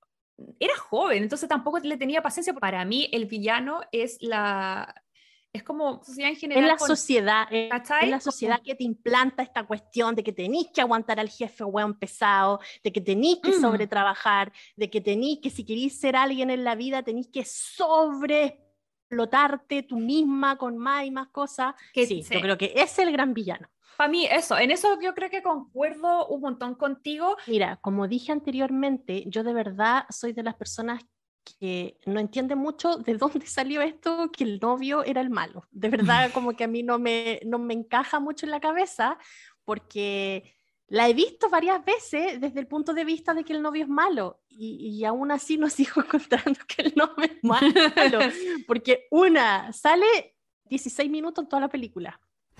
Su frase yo creo que no dura más de 5 minutos y lo otro que él nunca le dijo a la Andy que dejara de hacer algo. Él lo mm. único que le decía era de que, no sé, porque a todo esto la Miranda la, la, mandaba a hacer los trabajos del colegio de las gemelas de la hija de ella. Y además ni siquiera él le pide que renuncie, sino que una vez que ella toma la decisión, él la apoya y, como que siento que es, si tú veías a tu pareja sufrir todos los días por alguien, ya a mí también me caería como lo oye la Miranda y también estaría esperando que ojalá mi marido eh, renunciara. Pero ahí ya también yo quiero que, abrir un poquitito eh, a un tema que tal vez, claro, esto es, esto es una comedia romántica, es una situación muy idílica.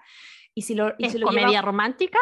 O sea, ya bueno, filo, pero la estamos analizando en este podcast. El tema es que es una situación idílica y yo lo que quiero llevar es que acá toda la discusión en Internet es que si era su sueño o no era su sueño y aterricemos la cuestión. ¿Cuánta gente por necesidad tiene que trabajar en cosas que no son su sueño y no siempre vaya a poder, ¿cachai? Como estar en una situación ideal y no siempre te van a tratar bien y no siempre está, obviamente la Andy podía renunciar y no iba a quedar así como un estado de que, va a estar en la calle. Pero ahí yo quiero como aterrizar un poco la conversa en, eh, claro, a eso me refería que rom-com, pero en el fondo prefiero ficción, en una situación idealizada. En el día a día hay muchísima gente que se tiene que bancar mirandas, que se tiene que bancar eh, horarios penca, un montón de cosas, porque no tiene la opción tal vez de, de en el momento priorizar lo que ella quiere, ¿cachai? Pero por otro lado, yo creo que tiene que haber un balance también en, en el tema emocional y, y, y también como cuidar tu propia salud mental, que yo creo que eso es lo que Internet le reclama a Nate, le reclama a esta película, pero claro, aterrizándolo, no todos podemos renunciar, ¿cachai? O no bancarnos al jefe. Pero también la gente dice, no, es que lo que pasa es que termina con ella cuando se va a París, pero él tampoco la chantajea diciéndole, si tú vas a París, yo voy a terminar contigo. En ningún momento la pone en, en, mm. aprieto o en situaciones donde tenga que elegir lo uno o lo otro. En cambio, Miranda sí lo hace mm. y lo hace más de una vez. Entonces, y más encima la incita a que se calle a otra persona. Como después ella lo termina haciendo al final. Y sé que recién... ¿De verdad el villano, el pololo? Y sé que recién dijimos que como que ninguno de los dos hacía como grandes planes para joderse a Andy, pero ahora me retracto porque ahora que lo pienso, el manuscrito de Harry Potter es un plan para joderse a Andy. O sea, ¿quién es más villano ahí? Totalmente, totalmente. Ella quería cagarse a la Andy con esa cuestión y gracias a, la, a la, obviamente, al guion precioso que, que la otra justo conoce, al publicista que era amigo del ilustrador y eh, perfecto, eso ideal. Pero si no lo hubiera tenido, la despide, pues. Sí. Ya, entonces en mi caso yo siento que los villanos son la sociedad y, y, la Miranda también. O sea, en mi caso respetamos igual todas las visiones. Creo que hay un, tema, hay un tema ahí, porque, o sea, la, la encuesta fue 90%, o sea, onda, hay un tema ahí. Pero, pero bueno, esa es la, gracia. Pero igual, ¿saben qué? Vean la película, pónganse ahí a pensar y, cuenten cuántos minutos sale el famoso novio, porque a todo esto me causa mucha gracia, porque le hicieron una entrevista a la chiquilla que escribió el libro. ¿Mm? Y le preguntaron a ella, le dijeron, eh, oye, y al final el villano de esta, de esta historia es el, el novio. Y ella quedó así como plop, así como, ¿qué están hablando? Si el villano no es el novio. No, pero es que Internet dice que el villano es el novio porque no sé qué, bla, bla. Y ella dice, eh, no, el novio no es el villano. Se la recagaron. casi la tildan como que la loca era machista y que no sé qué, y que bla, bla, bla, que como el loco no era el villano. Entonces ya está bien, chiquillas, somos apasionadas contra el patriarcado, las apoyo, vamos, todas juntas pero de verdad vamos a empezar a, o sea, hay que elegir la guerra, encuentro yo, y esta guerra no sé si ganamos. Si vale la, pena. Ahora, ¿cuál es mi punto de vista, chiquillo? Aquí mi punto de vista, después de ver esta película varias veces, yo creo, y soy de las personas que, que cree, que aquí no hay villano, en esta película no hay ni, ni buenos ni malos, aquí en esta película hay víctimas. Y la gran víctima de esta película, y que ahí sí que yo estaría con toda la lucha de las ahí sí que, tiempo internet. Sí, de las personas que decidan luchar por este personaje, porque yo creo que hay muchos de estos personajes escondidos por ahí, silenciados, eh, es la historia de Nigel. Ese, ese sí mm. que yo encuentro que es una historia digna de sacar a luz, de reflexionar y de hablar del tema, porque a lo mejor hay mucha gente que está pasando por lo mismo y no se atreve. Bueno, ahora en estos tiempos ya no, hay como más libertad, pero mm, mira, cuento. Nigel en menos de cinco minutos te cuenta todos los traumas que tiene, que era un niño que no era aceptado por su familia, que era gay, que tenía que esconder su, su, su, ¿cómo se llama? Su interés por la moda. Claro, que tenía que esconder su interés por la moda porque obviamente los papás no aceptaban que un niño le gustara coser, entonces él, en vez de irse a clases de fútbol se escondía bajo la cama a ver desde chico la revista Runway mm, y a coser. O sea, imagínate, fue una persona que no fue aceptada desde chico, mm. ¿cachai? Que nunca pudo expresar lo que él realmente era y tenía que andar escondido, para después entrar a trabajar al trabajo de sus sueños. porque si él nos dice si él nos dice que desde chico que veía la revista Runway y todo, y trabaja después la revista Runway. Lo logró. Lo logró. Bacán, Nigel. Lo hiciste, lo lograste. Estuviste en tu trabajo los sueños. Pero después llega otra figura sobre ti eh, que tampoco te deja brillar como necesitas brillar y como te gustaría brillar y obviamente nunca lo va a dejar crecer porque las personas con las características de Miranda nunca mm. dejan crecer a las personas que están alrededor de ellas, siempre les gusta ellas, ellas, ellas, ellas crecer más, independientemente si hombre o mujer. Hay personas que tienen esa personalidad y, jodieron las personas que están alrededor. Eh, y después el pobrecito, cuando estaba con toda la ilusión de que por fin iba a brillar, de que por fin iba a poder realizarse, de que por fin no iba a estar eclipsado por esta magnate de, la industria que tenía como jefa, se lo cagan. Mm. Por miedo, pues porque la jefa quería que, que ¿cómo se llama? que no, no, no perder su, su, ¿cómo se llama? Su estatus y, mm. su, y su, posición. Y todos somos Nigel. Yo creo que acá este no. Todos somos Nigel. Yo no sé, yo, yo, quiero en Twitter, quiero en Twitter ver todos somos Nigel. Eso exijo ahora mismo. Hay cachado que lo que dice Internet es que el marido de Anne Hathaway, Adam Schutman, eh, que es otro actor, eh, él debería ser la reencarnación de Shakespeare. ¿What? ¿Por qué? Porque mira, todo esto partió como conspiración de Twitter, pero no sé si todo el mundo sabía, yo lo había visto en otro momento. William Shakespeare, el real, el, el que ya todos sabemos, eh, el nombre de su señora es Anne Hathaway. Él se casó con Anne Hathaway. So que ya ahí ya partió la cuestión así como... Si tú van y googlean al marido actual de, de, la, de la, actriz, Anne Hathaway, se parecen físicamente. Eh, entonces ahí empezó como la conspiración de que sería como la reencarnación. Y obviamente hay un texto muy famoso de él, eh, que, de, de, Shakespeare, de William Shakespeare, que dice, que le dedica a Ana y a Anne, y le dice, la vida es muy corta para amarte en una sola. Prometo buscarte en la próxima vida. Ah. Entonces, de ahí es que todos los conspiranoia están convencidos de que Anne Hathaway es la reencarnación de la otra Anne Hathaway y que Adam Schulman es la reencarnación de William Shakespeare. Y ahí tenemos nuestra historia de amor. Chan, chan. la gente tiene mucho tiempo. ¿Qué Oye, la embarró, sí. Pero bonita historia, me gusta. Algo bueno de Twitter. Ay, de querida, ya para cerrar, ¿cuántos corazones le das a esta película y la recomiendas o no? Sabes que yo le voy a dar cuatro corazones porque, bueno, a pesar de que las actuaciones son impecables y todo, eh, la estoy viendo desde el prisma de los tiempos de ahora. Y como he dicho, eh, estoy en contra de todos estos jefes explotadores, así que... y, del abuso psicológico y toda la cuestión. Así que por eso... Sí por eso, eh, cuatro, cuatro, corazones lo voy a poner. Así es, te amamos Meryl Streep, amamos a Miranda, pero no nos gustan los jefes abusadores. Abusadora. Abusadora. Abusadora. Y obvio que la recomiendo, especialmente que la vean ahora con, con, otros ojos, con otro prisma, después de escuchar este podcast. Y vean a Nigel, por favor. Ay, sí, amamos a Nigel.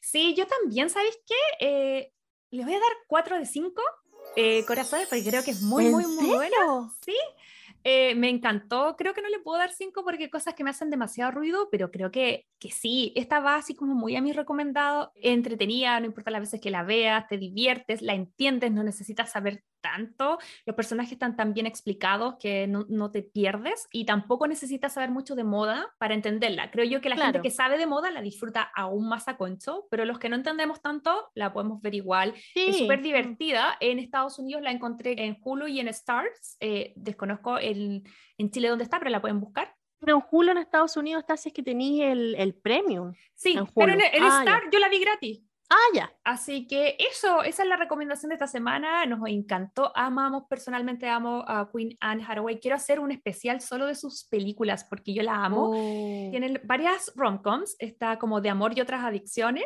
Sí. Eh, está Brightwords con, con la Kate Hudson, que como que se pelean por ser la novia. Obviamente eh, también ella viene de este background del diario La Princesa y encantada. Pero hay una película que estaba tratando de acordarme cómo se llama, pero me acuerdo que cuando yo la vi lloré así mal. Eh, cuando estaba en otra relación porque sentía que nos representaba, entonces nunca más la vi, pero me acuerdo que era buena. Era una película donde ella nunca se podía juntar con, estaba peleando con alguien y los estaban separados por distancia y nunca se podían juntar y cuando finalmente pasan años y años y años y cuando finalmente se juntan, uno de los dos personajes se muere y yo así como, lloraba, por favor, si saben el nombre de su película, déjenlo en los comentarios. Eh, sería bueno me acuerdo. Un, especial de esta Queen. Así que eso, eh, básicamente nueve, nueve, corazones en total, súper buena puntuación y, un gran recomendado, o sea, y una gran recomendación de parte nuestra. Recomendados. Oye, esta semana en los recomendados les traigo algo que no es nuevo, ya tiene un tiempo ya en cartelera.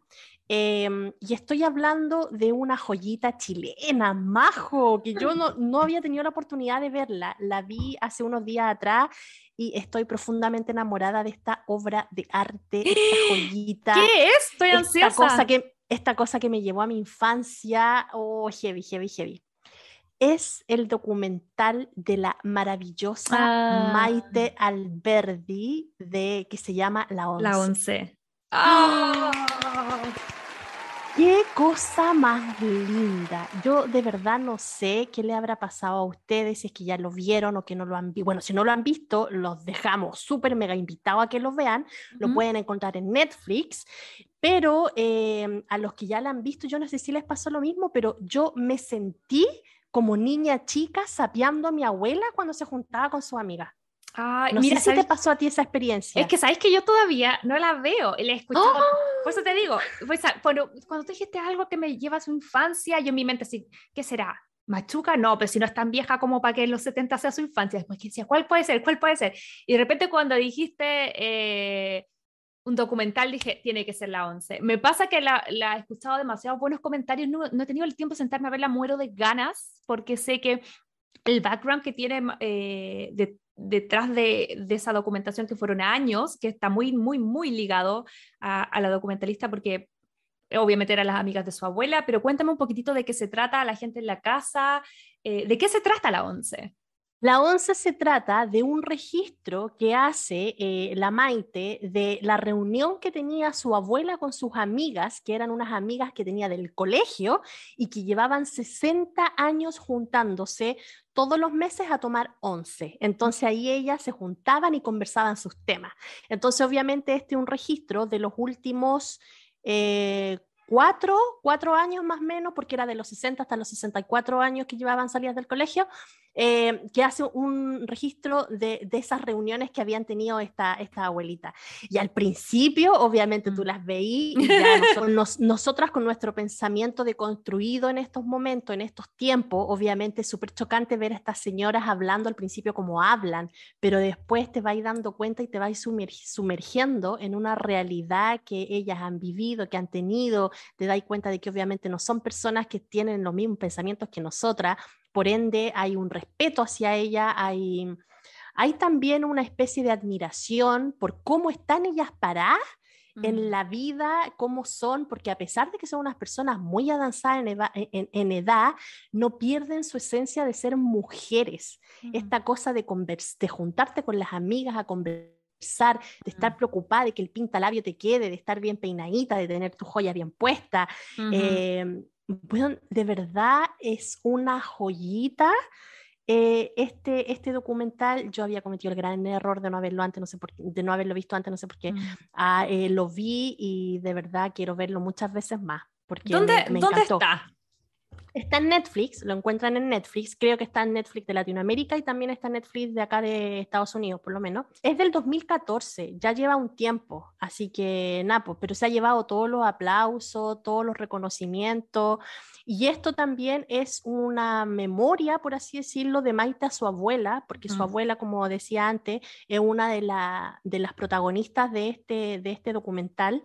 María Teresa Muñoz se, llamaba. Así que nada, pues los invito a que la busquen, la vean, eh, se deleiten con, esa joyita y, también pensemos ¿Mm?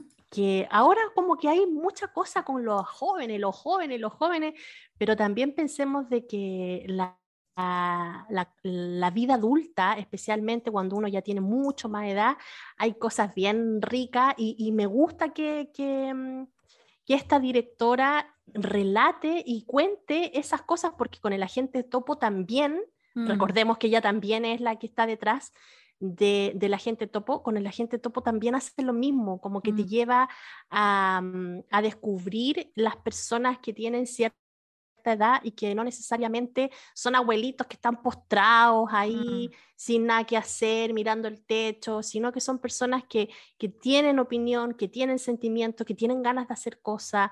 Eh, y Napo, yo creo que desde ahí, desde esa vereda, mirarlos con respeto, con admiración y, y abrazar esa realidad en realidad tienes un gran punto ahí. Yo creo que hemos en este podcast abordado muchas eh, temáticas que nos interesan, que es como el, tema del feminismo, de, no ser body shaming, pero ¿qué pasa con el age shaming? Que es como el, miedo o la vergüenza al envejecer.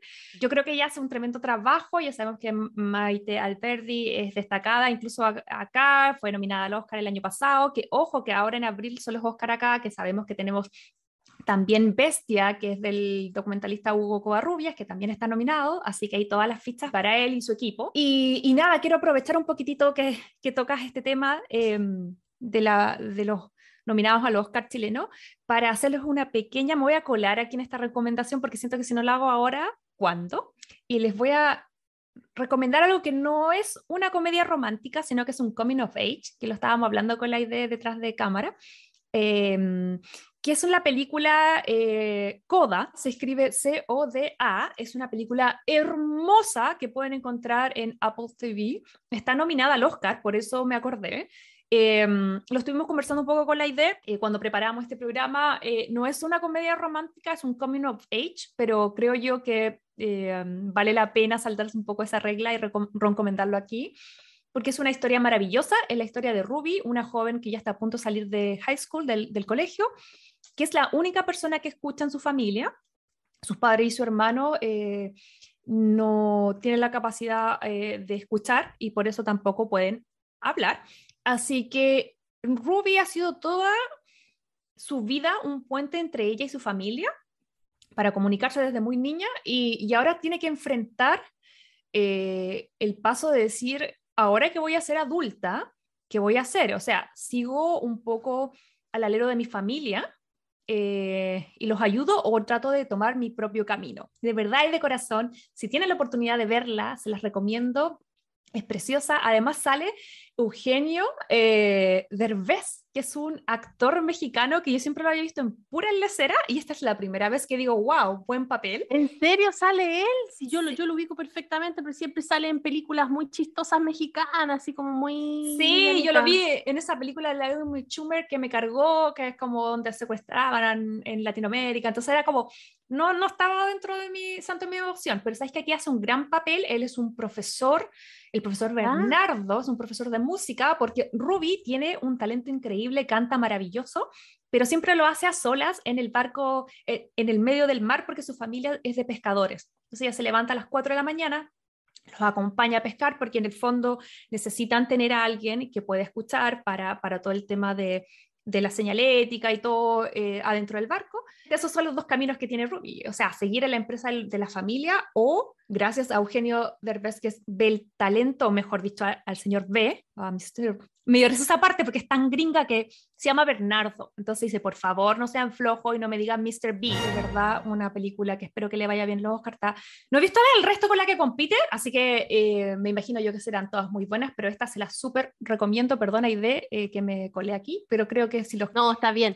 Oye, lo último que quería decir del documental de La Once es que está grabado en un primerísimo primer plano, entonces de verdad yo me sentí como que era la nieta chica que estaba ahí escondida mirando todas las cosas que pasaban, como, como que era una intrusa que estaba ahí cuchuchando lo que hacían las señoras grandes.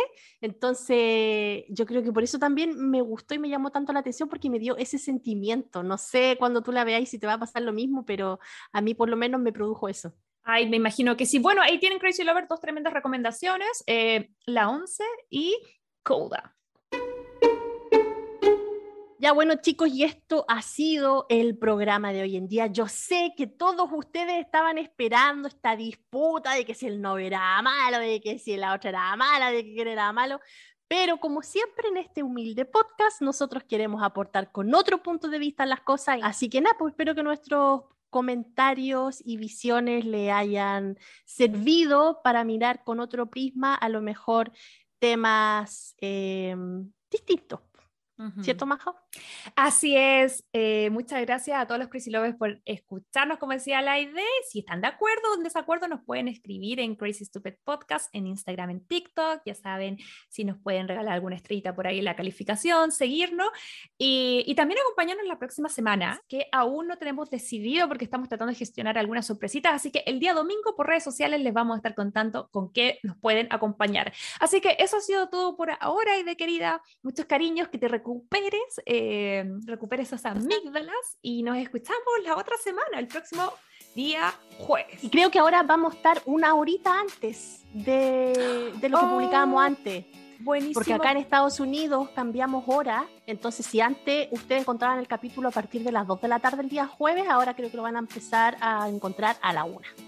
Buen punto, muy buen punto ahí de siempre con la información precisa. Así que eso es Crazy Lover, que tengan una gran semana. Nos vemos, cuídense. Chao, chao. Chao, chao.